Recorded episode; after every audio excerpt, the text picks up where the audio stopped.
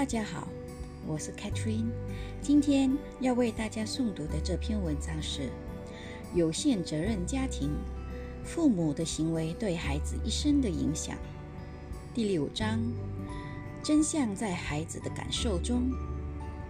第二个部分：匮乏式养育给孩子带来一生的捆绑，穷养。会给孩子的一生带来捆绑和束缚，导致处理问题时拘束的心态，并产生各种扭曲的后果。我曾经发过一条微博，请网友们说一说自己听过的最寒心伤人的话，大家反应很热烈。评论区里各种留言触目惊心，其中大部分的话都是出自父母之口，而有一条留言看上去并不残酷，但着实让人心酸。这位网友说，自己听过最寒心的话，是小时候妈妈一脸哀怨地说：“你和别人不一样。”你要懂事，我们家真的是最穷了，还有谁比我们家更差？没有了。这句话对他的影响深入骨髓，正是因为这句话，自卑和无力感在他心中深深扎根。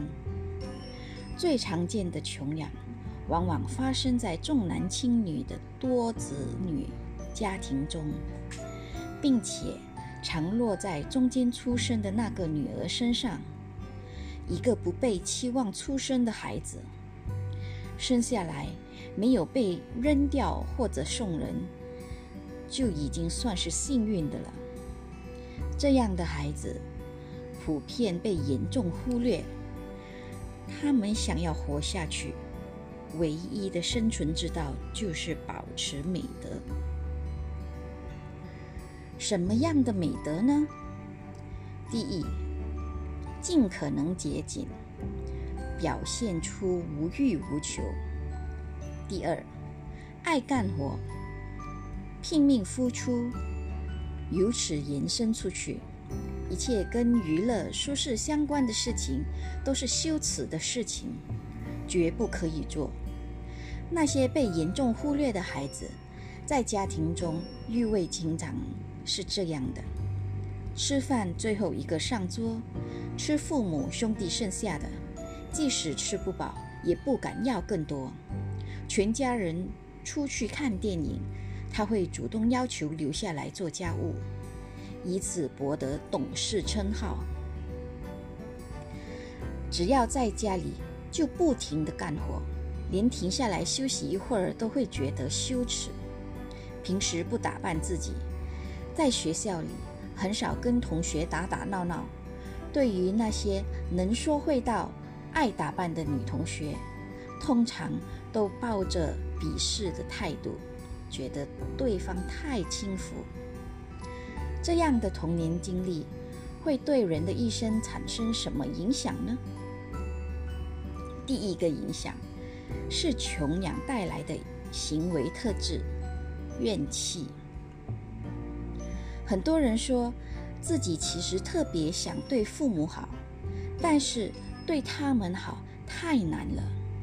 比如，父母经常抱怨：“你都不请我们吃点好的。”做儿女的一听，赶紧请父母去大饭店。谁知道父母死活不肯去，好不容易劝说去了一次，上桌点菜时，父母又一根劲地抱怨。饭菜贵，不值得，还不如自己家里做的好吃。等等，为什么父母会这样？因为这些精美的饭菜激发了父母的欲望，而这个欲望一升起来，他们内心的羞耻感就开始折磨自己，所以才会不断的抱怨，把自己内心的折磨扔给子女。我记得自己小时候。每次全家准备出去玩，最后都会变成一场吵架。我和爸爸希望跟妈妈一起出去玩，可是妈妈总是犹豫不决。她总觉得家里还有什么事没做完，不能出去玩。于是我们就劝她，好不容易她同意了，临走的时候却又反悔。结果爸爸气得大吵大骂。如果我和爸爸单独出去玩了，回来也会被妈妈抱怨。你们就知道出去快活，剩我一个人操心这个家。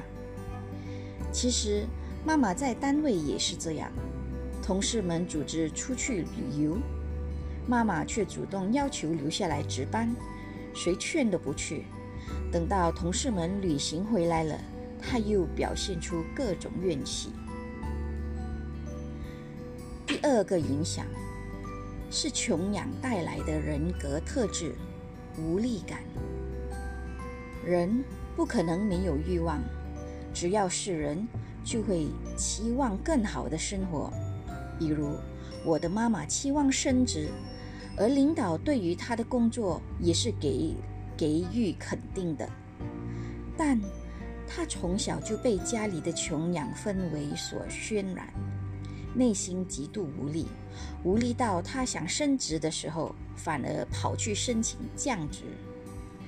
可笑的是，妈妈回到家又开始抱怨：“我任劳任怨那么多年，领导却不给我升职，就是因为我们家没背景。”穷养会带来内心深深的无力感，这种无力感会让人主动拒绝一切好机会，并想象周围的人都是恶意的对待自己。被穷养出来的孩子，思维特质没有主体性，说话通常不会以“我”开头，不会说“我想要什么”。有的妈妈经常会问孩子：“想吃这个吗？想吃那个吗？”其实孩子并不想吃，而是妈妈自己想吃，但是他无法表达出自己想要的。我们经常会看到这种现象：父母买一些孩子不爱吃的水果，做孩子不爱吃的饭菜，然后对孩子说：“都是为你做的。”把自己的欲望说成是孩子的，然后强逼孩子接受，否则就攻击孩子没良心。这样给会给孩子带来沉重的压力感。从而使他失去主体性，不能发自内心的表达我想要什么。这是穷养出来的孩子的一个特别致命的问题。没有主体性的人，遇到事情往往会说：“没办法，现实情况逼我如此，我只能这么做。”他会说：“这是公司公司需要。”领导的需要，家里人的需要，唯独不是自己的需要。可是，即使是公司的需要，难道工作不是他自己选择的吗？即使是孩子的需要，难道生养孩子的决定不是他自己做出来的吗？就算是顺着别人的提议去做一件事情，一旦开始着手做了，其实就是自己的选择。选择跟随别人一起去做这件事，而不是为了别人的需要为这件事付出。没有主体性的人，几乎不可能有创造力，无法做出独特价值的事情，自然也就很难拥有财富。有的家庭主妇心里总是觉得我在为这个家付出。以这种心态做家务，家里最多是干净，但不会有美感。而如果心里想的是做家务是我自己选择，我渴望美化自己的家，这样家里就会呈现很多有情趣的美感。以这种心态把家务做到极极致，还可能成为家政女王。指导别人做家务，或者出版书籍，甚至由此发展出自己的事业，名利双收。第三个影响是穷养会带来关系中的低自尊感，比如有的父亲会感到骄傲：“我的女儿特别棒，她不爱慕虚荣，从来不提去不提要求，特别懂事。”我身边有好几个例子，被爸爸这样夸奖长大的女儿，长大后都随随便便就下嫁了，婚后辛苦工作。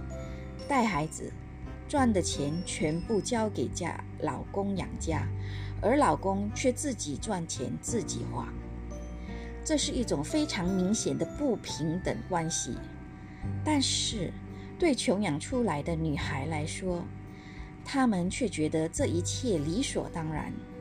社会上有些人嘴毒，说他们是自己轻贱了自己。男人买点小礼物，说点花言巧语，他们就受宠若惊，乖乖的把自己奉献了出去。其实他们不是轻贱自己，而是因为从小就没有好好对待过，长大后只要有男人对她好一点点，她都会觉得自己不配。不配怎么办？只好奉，只好献出自己。相比于女孩，穷养出来的男孩经常表现出过度脆弱敏感的自尊心。比如，大家聚会时一定要自己请客或者 AA。如果谁帮他付了钱，他会觉得是对自己的羞辱。当在关系中遭受挫折，与伴与伴侣起了冲突。他会第一时间想到，肯定是他瞧不起我了。有了这种想法，自然没有办法就事论事的解决冲突了。这同样是低自尊的表现。总的来说，穷养会给孩子的一生带来捆绑和束缚，导致处理问题时拘束的心态。并产生各种扭曲的后果。谢谢大家的聆听，我的诵读就到这里，感恩有大家的陪伴。